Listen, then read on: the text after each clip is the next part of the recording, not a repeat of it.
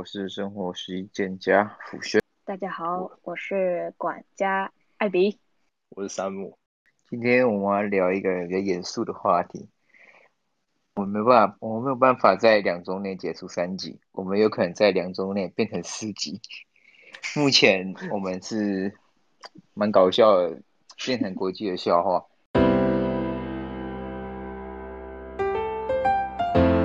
大家好，这里是平凡人聊生活，这里尽说一些最平凡的事情。我是杰森，我是艾比，我是山姆。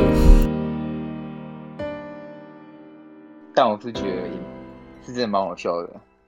对啊，我的我是原本我是最最乐观的，就是我我是第一波就失业了，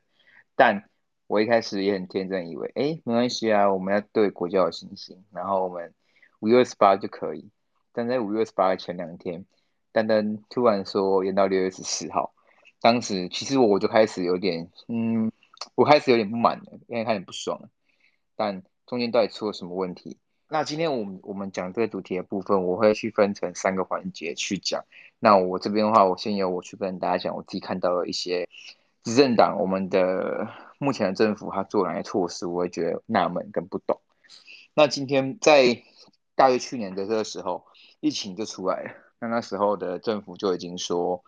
呃，在第一波我们防得好之后，他们说已经超前部署，然后也已经把呃部署好以外，都已经把很多的细节跟未来如果会发生什么事情，他们都有规划跟去做一个准备了。但到今天这次的五月十五号开始进行三级的时候，其实我们的二级跟三级的变化也是非常非常的大，也是快到。基本上大没时间反应，就从二级变三级，就直接戴口罩待家了，那也停业了。所以这个速度真的完全不像是你有做好准备。好，那就算这样子，一开始大家也是抱持着很相信你的角度，结果在五月二十五号的时候，大家看到的只是一堆的嗯数据越来越多，然后各个的比例都压不下来，然后最后到我们的医疗快接近崩溃。然后去跟我们说有很多的空床数，然后还有说像，呃，校正回归。虽然我们一我们已经校正了大概第五第一个礼拜了，结果校正回归的量其实是一直都是一百一百一百。然后我们的总总数原本从大家三百到现在是每天都是增加六百。虽然校正回归我们他们说是之前的，但对我们来说还是一样是代表说有增加的案例嘛。那这些数字其实它每天都没有的下降，而且也死亡率也慢的越来越高。到我们今天录的时候，已经一天死二十一个了。那部长也说，哎，的确出了一些问题，状况好像不太好。那我觉得不禁怀疑说，所以我们的超前部署根本是个笑话。然后加上，其实疫苗什么会都没有？我其实有点好奇，因为国外其实很早就打疫苗了。那政府你们一开始不是说都准备好，所以你们没有预防到说。如果遇到疫情的时候，怎么样可以最快取得疫苗吗？或者是说，你们有去想过要买疫苗吗？还是你们根本觉得台湾不会有疫情爆发？对，这其实种种的安排跟逻辑都会让别人觉得说，所以你的超前部署根本是骗人的。对，就连我一开始我很相信你的，你政府的人，我都会觉得说，经过这段时间之后，我已经不知道我六月十四号会不会可以开业，我会觉得是不是要到六月底，甚至七月初。对，那再来一部分是最近出了纾困专案四点零。好，我们今天讲讲纾困专案。今天第一波被冲击到的人是劳工，或是一些真正需要帮助的，他们可能是没有工作，那要缴房贷、车贷这些的。那我们今天劳工是占我们所有呃所有的人口里面最多的，他们的可以目前我看到的是可以去贷款十万，然后非常低的利率。但我讲白一点。贷款十万非常低的利率，这是什么概念？今天破口不是由劳工造成，今天停业是政府能开放外籍的劳工进来，还有一些让我们看新闻看过的即时趴趴照，这些破口导致越来越大的坑，然后最后因为查网可能在万华那个，但我觉得万华查网这个事情本身也都不也并不是万华他们造成的，而只是刚好那边变成一个爆口。可是这些都是因为政府你们先前策略导致的，结果你现在却要人民说，呃，你给我们的补偿，劳工以劳工来说，十万可以贷款，可是并不是他们造成，他们却好像可以跟你借钱，然后又又有很低利率，要很开心一样。然后其他自营业者一个月补助一万，然后要到三万，然后他们要有营业证明还是什么什么的。其实这个其实是反映出来说，有些人可能有些摊贩他本身因为加入职业工会要缴的钱是很多，有有些人是比较高的，所以他们可能根本没有去保，那他们一样被暂停了他们的生意，他们的一些相关的收入。那你今天把门槛一样是拉成这样，说实话，我我会觉得其实不太公平，因为这一波损失对全台湾人讲是大家一起承担，可是问题却来自于你们政府没有去做好真正的防疫措施。然后还有说，现在目前看到比较可行的，我会觉得是家里有国小或是国呃国小以下的还是国中以下的子女的话，你可以去领申请补助金，这个我会觉得稍微比较合理。可是目前看到其他的。行业的话，就以我健身房来说好了，目前没有看到说针对我们有到底有提出什么样更明确的，不然就是我们目前看到的四点零纾困方案，他讲的没有一个是很明确的，说你如果业绩掉五十趴以上，可以申请一人头补助，然后可以去申请最高两万块一个月的补助金给员工，可是要送件给政府审核，说你掉业绩了的四十趴的相关证明还是一些资料，我会觉得，所以。又要去等你们审核这些，然后搞不好不会通过吗？可是明明就不是我们造成的，却要变成是我们要申请什么东西都还要去经过你们的同意，然后还要去呃看能不能执行。而且目前我们都不知道六月十四会不会解封，所以现在到底要抱有什么样的心情去觉得说，哎，我们的我们会好转，而我们会每天。可以好好的生活，这些其实都是个未知数。然后我会觉得，目前真的是不知道，非政府只有愤怒，跟从一开始的觉得哦，还这是不错不错，到已经完全无感，跟每天一起来就是好吧，那我就看看到底六月底能不能六月底能不能上班。对，好，那这边是我的部分。那我们现在换艾比来讲一下关于疫苗，我刚才提到的疫苗的问题。好，好，那。呃，我这里有整理了一下，就是近期的疫苗的相关资讯。目前我们看到比较多的话，就是是以呃莫德纳、AZ 跟辉瑞这三个为主。主要呃以我自己来说好，因为我对疫苗其实是呃蛮陌生的，因为其实呃我有很多医护朋友，他们都是说什么呃疫苗要挑选好的，不要去乱打。那其实听到这些话的时候，其实基本上我就是觉得我自己有蛮好的。呃，对抗病毒原本的抵抗力的话，我觉得我可能不用到打疫苗这个阶段，我自己原本是这样认为的。然后我就有去调查了一下，就是呃，大家在这目前听到这三支的疫苗情况下，他们会去优先选择哪一支做施打，然后呃。主要他们都是比较反对的，不是比较反对，应该是说比较害怕的话，都是 AZ 这支疫苗。莫德纳跟辉瑞，他们这两支其实是在美国疫情还没爆发之前，然后就已经在做临床实验这一些，所以相对起来，它的效力数字会更好看一点，就是等于说它事前准备比较久的概念。然后 A Z 这支的话，因为呃我刚刚前面提到辉瑞跟莫德纳，他们都是有九十四趴到九十五趴的效力，就是等于是保护力的概念。那像是 A Z 的话，它只有七十 percent 而已。然后我有去查了一下，呃，主要是有发生呃几个原因让 A Z 这支疫苗就是会让大家可能觉得有点恐慌，就是呃那时候欧洲的国家医护人员他们都是接先接种 A Z 疫苗，然后就有后续职员就发高烧头痛的情况，那他们是整体的请假，让法国一度没有办法再施打这一支疫苗，因为这个算是群体的。一个都有副作用的概念，那另外一个就是比较严重，就是韩国首例也是打完 AZ 疫苗，然后他出现心脏病发、身体不适症状等，然后就死亡。那其实我这边查到的资料，他们是呃认为说 AZ 的效率还是仍大于风险，但我觉得大家是可以自己去评估看看，呃你们的身体状况跟你们觉得这个是不是确实是必要的。然后你们可以再去看说要挑哪一个适合打，但我觉得现在应该也是没得挑了啦，就是量少的可怜，然后感觉也是会有一些先后顺序啊，比如说可能是警呃比较高阶的组员打，然后再警察，然后再这些，最后才是我们这些年轻人民。所以我觉得你们就是可以评估好，看你们要去接种哪些疫苗 相对比较好。然后今天因为我就是没有这些知识上的认知，然后我今天就是问了我男友说，哎，疫苗可以打不同家的吗？因为因为我我会有这样的想法，是我觉得一次进来就是不是是 一次进来就是一批而已，就是莫德纳就这样，然后下次可能就换很久又过 AZ，然后又可能又换成哪一家，我就觉得。因为其实很多专家他们都是说什么可能打两剂到三剂是相对应的抵抗力是就是保护力是更强的，那我就觉得那他这样间隔这么久，那我到底什么时候才可以是在一个比较好的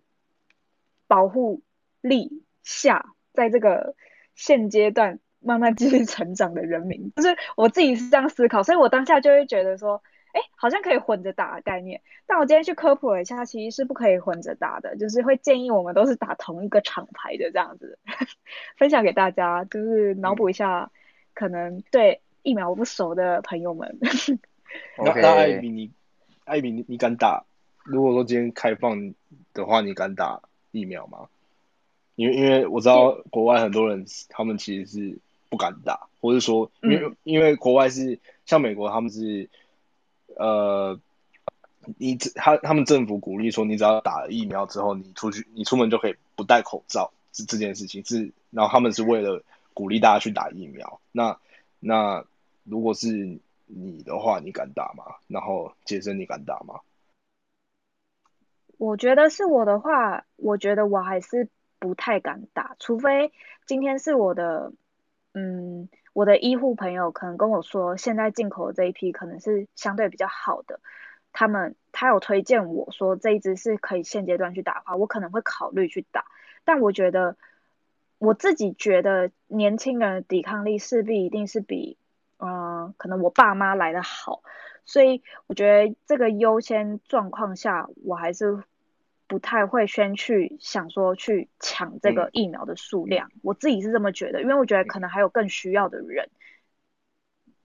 其实杰森呢，像艾比，其实像艾比刚才讲的问题，我觉得我可以理，我们可以理解为说是有些人是没有选择性，所以我觉得敢不敢打这个问题其实没什么，嗯，没有什么讨论的意义，因为像第一线好了，他们说之后可能会出现一个抗巨大潮。可是像我警察朋友或者是一些医护的，根本没得选啊！现在就是这样。那之后如果疫情真的很严重的话，你问我会不会去打？我他妈不管哪一个，就是只要是 OK 的，我觉得差不多的，我就会去打。来了就打。我因为还是要工作，还是要很多事情要做啊。今天如果有些人说他在第一线，那他就是风险高人，怎么去讨论说哪个好？像美国也是，基本上我们讨论到的那些案例，如果今天这疫苗这么不稳的话。它其实这一个一定风险后就会被排除了，所以今天能让你打疫苗基本上是相对稳的。那它造成一些副作用，当然有些被爆出来是有，可是你要看那比例来说，它其实整体比例并不是说打人二十趴以上都有这个问题，都是少数的。那我看过疫苗的比较，有些会有比较严重的疼痛感那些，那也就是它的副作用。可是相对起来，如果你今天打，你可以出去赚钱养家活口，你打不打？打一定有人会选择打，所以这种时候，我觉得像我们政府今天呃，网络上也说，我看很多数据都说，大概要台湾到九月的时候，顶多才六成的人的人民可以打到疫苗，所以其实现在疫苗是根本不够用的状态。那今天要让我们、嗯、让我们有选择权的时候，要等多久？明年吗？明年等到明年，然后我们才可以选择说。要不要打？那有些企业可能会要求说员工要打疫苗，这时候员工有得选嘛？所以目前来说，我们航空没有去选择敢不敢打的，大家只是嘴炮讲讲。可是第一线的人嘴炮讲讲的人也是啊，到到还不是都会去打？所以这个我会觉得，就是自己去评估好就打，对，就是如果是我去就打而已，没有没有什么选择。因为目前政府的能力，因为我们在进疫苗的时候，我听到也很多人说是中国会挡，不然也会说是。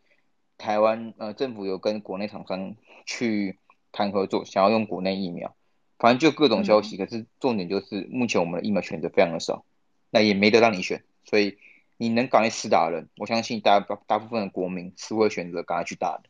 对，像今天我有那个，我听那个记者会，然后呃，陈时中就有提到说，就是现在有很多大企业，然后就是会去想要。一起购买疫苗回来，让大家做施打。可是我会，嗯、我不知道你们觉得这件事情听起来是怎么样。但，嗯，因为在陈忠整个记者会上，他讲他突然补充到这件事的时候，他是一直强调说，其实国家也是有预算的，只是也很感谢这些企业为了台湾做这一些事情什么的。但我觉得听起来就像是国家好像没有准备好这一笔预算去做这件事。然后企业可能也想要趁这一波去，可能做一些，嗯，公关，基本上，对对对，基本上我觉得现在整个的局势啊，变成也是很很莫名其妙，是国家一直想要安抚人民，就从各个地方都传出来，其实根本纸包不住火，各种谎言被拆穿，然后所以企业我觉得一方面也是想说，的确他们可能是想要赚一波，我觉得更但一部分一定也是因为他们想要赶快先可以赶快上工，跟赶快可以先救火。因为基本上再这样下去，就只是一直停摆而已。那政府就是没有办法给大家更好的措施。那你今天人民有能力的人，当然想办法解决。像郭台铭，他就直接发，他直接就发发发，他在他的脸书就直接发说，他们公司就已经有要去，就是要去买疫苗，干嘛干嘛的，他就直接发了。但基本上，如果是郭台铭做这件事情，我相信其实很多企业相对就更敢去做，因为。就是觉他们就觉得政府无无能，或者说他们就是想要去赶快去，他们有能力去买到 AZ 疫苗，为什么我不能买？这种概念吧。对啊，所以我其实会觉得政府现在一直在做一些安抚民众啊，或者说喊口号什么。可是我觉得就是他们已经失控，但这失控好像疫苗又进不来，那所以人民当然是只会恐慌。对啊，我自己看法是这样。好，山姆可以说看看你的看法。嗯，我想要呃，我来转换一下气氛好。我觉得今天很，今天真的很沉重。然后，然后我想要聊一些，其实你们应该对于，就是你们应该会觉得说，可能疫情会到，可能至少到七月嘛。然后，可能六月底七月，那那其实我在我会一直思考的事情就是，那那目前受到影响的这些产业或是职业，个人也好。我们应该怎么调整？跟我们能怎么？我们能现在能做些什么？因为说真的，如果如果一直等，一直等等政府，你也不知道他们到底现在到底是要怎样。现在我们到底要等到什么时候？现在呃，我们到底要可能老板到底要亏钱多亏到多久？然后员工到底要放五星假放放放五星假放到多久？所以说我一直在思，我会一直思考说，呃。例如说健身房可以做什么，美业可以做什么，呃，计程车可以做什么？像像我前几天看到一个新闻，还还我觉得还蛮不错的，是高雄市的的政府，我不知道是不是政府主持的，但是高雄市的计程车计程车，他们现在有开始去跟餐厅合作，来就是等于说，因为因为现在 Uber Eats 跟熊猫，其实他们很多餐厅是没有外送员的情况下，因为大家都。不敢出来送，那因为计程车、计程车业者可能他们现在也完全没有客人，那他们就去跟这些餐厅合作，来至少维持一些呃最基本或最微薄的生计，那或者是说至少可以稍微就是还撑在那边的一点薪水这样子。那那我之前也想了一下说，那如果说是杰森的健身房。呃，可能在这一个月或是这两三个礼拜，可以做些什么来来？你你们的老板，其实你们的老板有有跟你们讨论过这件事情吗？或者说你们自己有有在思考这件事情吗？基本上就像我那天跟你讨论的，其实这时候的老板，呃，多半呢，我们这个产业的很多都选择直接不谈不不去太多想。因为像我们跟你讲，我们这次目前这个时间这个阶段，以健身房来说，一是线上课程，但并不是这么好做，再就没有别的东西了。那今天如果你今天要让员工有一样的收入的话，就是让他们来进行打扫。但就这么简单两条路而已。但不管怎么样，其实都很难去补救我们的现况，因为现在在做线上课程来说有点太慢。那或者是你没有提前部署的话，也没有名气的话，这个其实也根本不好做。对，那基本上，所以会很多老板直接就说，先等政府怎么讲吧，因为大家都对这波疫情不乐观，大家都看得出来六月十四也不会好，或是没有几率很小，我没有说一定不会，可是几率很小。甚至五月二十八那时候，老板就跟我说，一定不会好，但我很乐观觉得会好，但事实结果就他是对的，的确六月十四、五月十八也没好。延到六月十四，那你目前看起来会觉得六月十四不会好，所以在这样你根本不知道什么时候会结束的情况下，你去做任何再多的超前部署，我觉得都没什么用，因为政府只要说不能营业，或说哪天又说员工不能再办公，或是怎么样，就像沃郡好了，他们之前就有让员工去里面干嘛干嘛，可是被检举之后，也都是就没有再这样过了，就是也都临时说不用来了，不用不用办公了什么的，所以其实目前。防疫来说，我为什么会这么不满，也是关于这个吧。你一直去限制我们不能营业的行业是这样，好，我们 OK 就这样。可是为什么我们会想这样子？是因为我们他妈看不到到底什么时候会结束。那你今天看不到什么时候会好好被处理完的情况下，那你要大家怎么办？所以现在就叫我们等死这样子的概念。我觉得其实就理解为等死吧，就是等着看什么时候能去重新出发。那除了这个之外，我觉得其他的任何的额外的开销都是老板不希望看到，也不想要在这时候花的。对，OK 那。那艾比呢？如如果说今天你是一个，假设说今天你是 World Gym 的的的的一个呃高阶主管，好了，呃，在这样的情况下，你会你会怎么应对？会像杰森讲的这样子，就是。就是就看政府怎么说吧，还是说你会有其他的想法，或者说你有什么 idea 吗？嗯，如果我是高阶主管的话，对，就是你有所有你有所有的权利的话，嗯、或者说你就是老板这样的。好，呃，应该说，如果我我觉得高阶主管跟老板的想法可能也会不太一样，因为。出钱的毕竟是老板，就是对于金钱比较敏感的话，可能是在老板这一块、嗯、这个角色。嗯，那那如果说你是老板的话、呃，好，如果我是老板的话，其实，嗯、呃，我会我的想法其实也会是在想，可能我会在想，说我下一步现阶段我可以怎么样做，跟下一步我可以怎么样做。那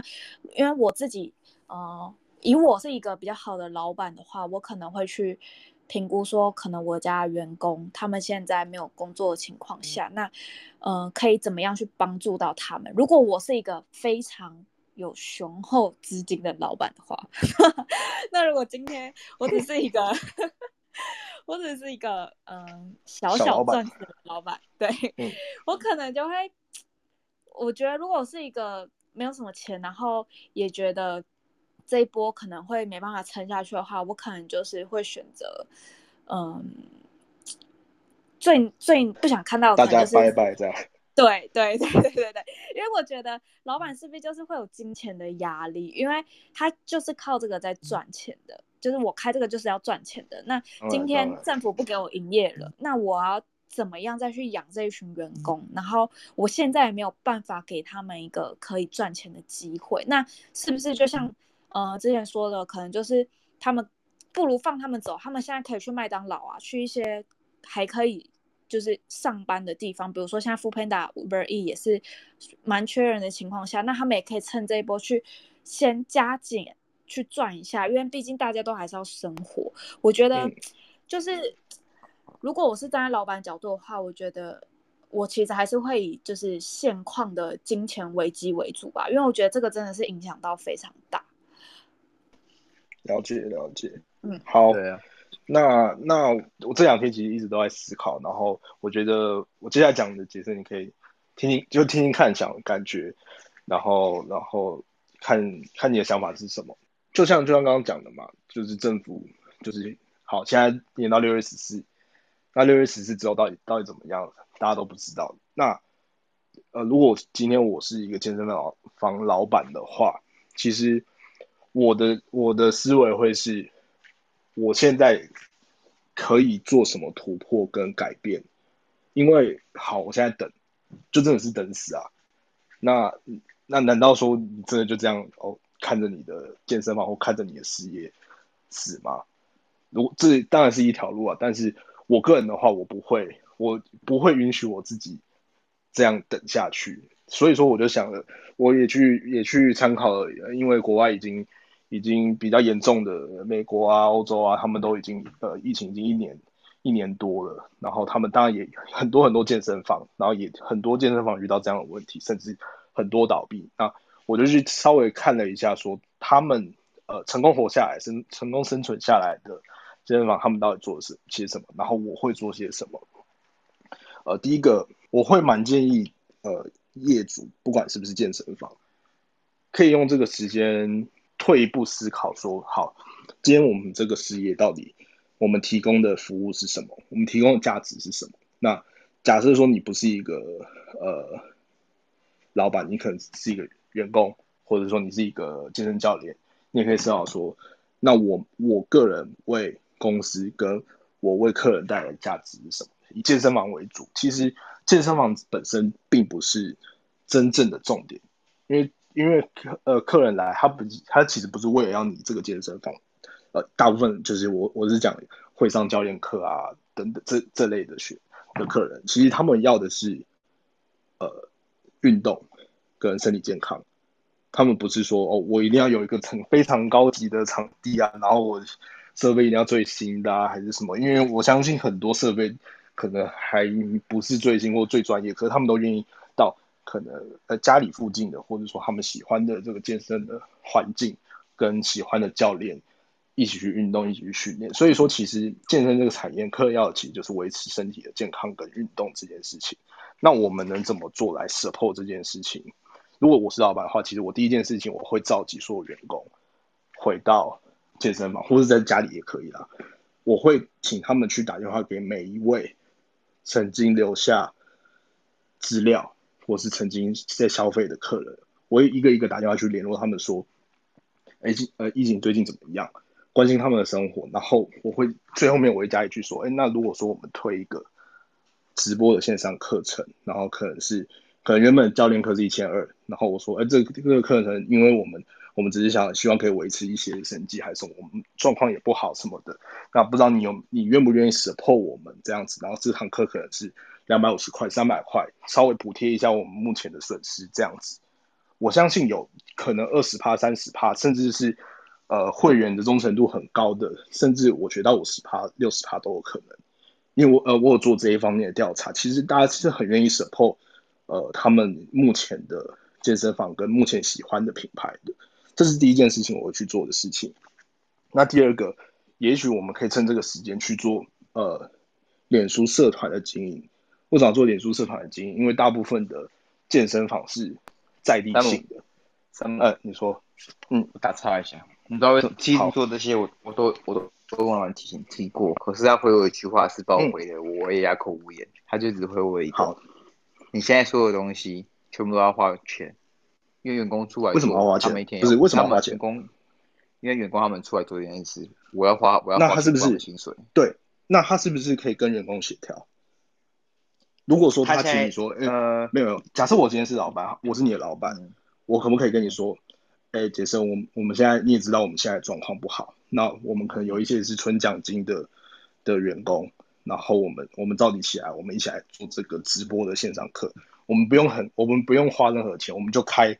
健身房也没有人会进来，我们就开灯，加一台手机或一台电脑，然后我们就直播一个小时，然后呃可能有两百块的学费和课程的费用，我们就大家一起分，这样你会说好吗？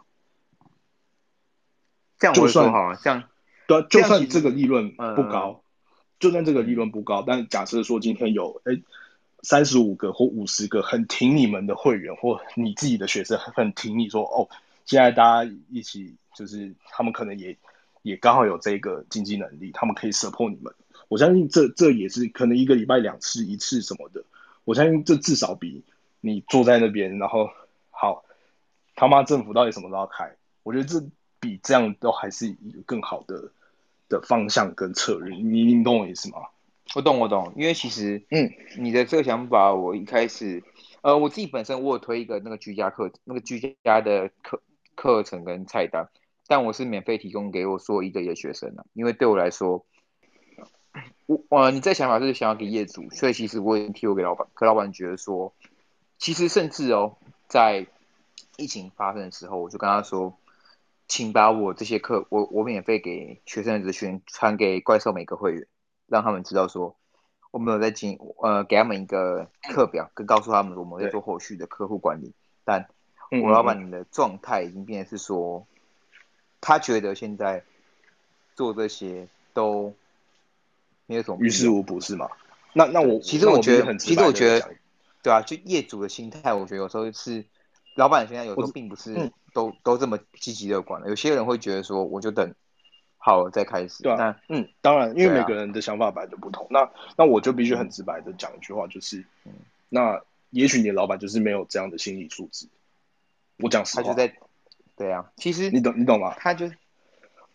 我懂，我我懂啊，我当然懂啊。因为其实你讲的这块，嗯、我我我自己都很很切身了解到，因为我就是跟他讲说可以怎么做，或是提供给他的方法。那他给我的感觉就是没有。很积极的想要去处理这块，但是他不想多花钱。那我觉得这些考量有合理也不合理的东西，也不会说，的确，我说实话，你不会因为这两个这一个月没有开这些居家课程而影响到什么。可是对我来说，我觉得你愿意多做这一块跟会员联系，就是你有去好好经营到社，呃，客户客户维系这块很重要。那包含你刚才说的社群经营，社群经营的话。我刚刚说，请柜台一样维持发文习惯。那我们老板属于比较被动，所以说实话，我也没看到出现任何改变。但这些我就会觉得一定有很多。其实有有你刚才讲的那些案例的时候，我就已经有直接联想到几个我觉得不错健身房的老板就去实施了。对，嗯嗯，那基本上这的确是可行的。但目前在嗯、呃、可行，可是我觉得他。必须有一个，嗯，比较他必须有像你一样有执行力的员工，好员工是吗？对，然后基本上也还要搭配说，呃，老板愿意花这个钱。最简单的说，好，现在一切他都，嗯、现在一切额外的成本，老板这时候都会觉得我要拼。有些人老板会这样，嗯，对。但我觉得你刚才提出的是个解决方案.是个不错的解决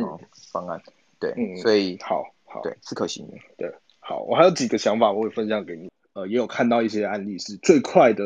呃，应该说最美国最大的几个健身房，他们是都会开始推出一些电商的东西。那电商的东西当然就不就很简单，卖运动服饰、卖瑜伽垫，或者说甚至是租你们的哑铃啊、杠铃啊、壶铃啊什么这类的服务。我当然当然我知道这这个部分可能就比比起。你开你用手机开直播更复杂，但我觉得这些都是都是其其实都是呃有成功的案例可以去参考的。那还有包括你们能不能开始去做一些健身的餐点、健身的饮料，或者是跟健身的餐点的品牌合作？例例如说，哦，今天你们在中永和地区好了，那我能不能去跟一个？嗯，内湖很有名的，或是说东区很有名的一个健身餐，我们就每我们就跟他叫，可能五十份、一百份，然后我们就放到我们的健身房当做取餐的地方，就说我们中午就是有这些，然后大家欢迎大家来买。当然我知道可能法规还是什么的，就当然这个就是要必须自己去衡量说这个要怎么操作什么的。但我觉得呃，异业合作会是。呃，转型跟呃商业模式创新一个非常非常好的出发点。对，那当然，我觉得最最最最重要的还是从关心每一个客人开始，去打电话。你们有五百个，你们五百个学生，有五百个会员，就真的就打电话给他，就说：哎，我现在不能健身，大家都很痛很闷啊，很痛苦，大家都很想运动，然后想。呃，聊聊你的状况啊，还是什么的，然后也许就说，哎，有什么有什么方式是我们可以去协助你的，然后可以互相 support 的方式。我觉得这就是一个非常好的商业开发的一个机会。那因为员工在家里他他也没事，或者说老板你现在也没事，你就你就打电话、啊、就去了解你的客人啊。这是我的想法啊，对，差不多就这样.差不多就这样。嗯，好，OK，我会好好思考。感谢山姆提供给我的，给我们健身产业的一些想法。但我说实话，没有，我我是觉得，我我是认真觉得是实用的啊。但呃，以我自己的状况来说，第老板，但这是这个阶段的业主的心态是一个关键。嗯，我觉得像山姆那个跟我。讲的，或者说，如果原来是我老是老板，我肯定是个会积极去改变的状况，但一定也有是等死等政府的补助出来的。但我觉得，当然，当然，这个时候你出现什么心态，我都会觉得，嗯，都是正常的。对，那当然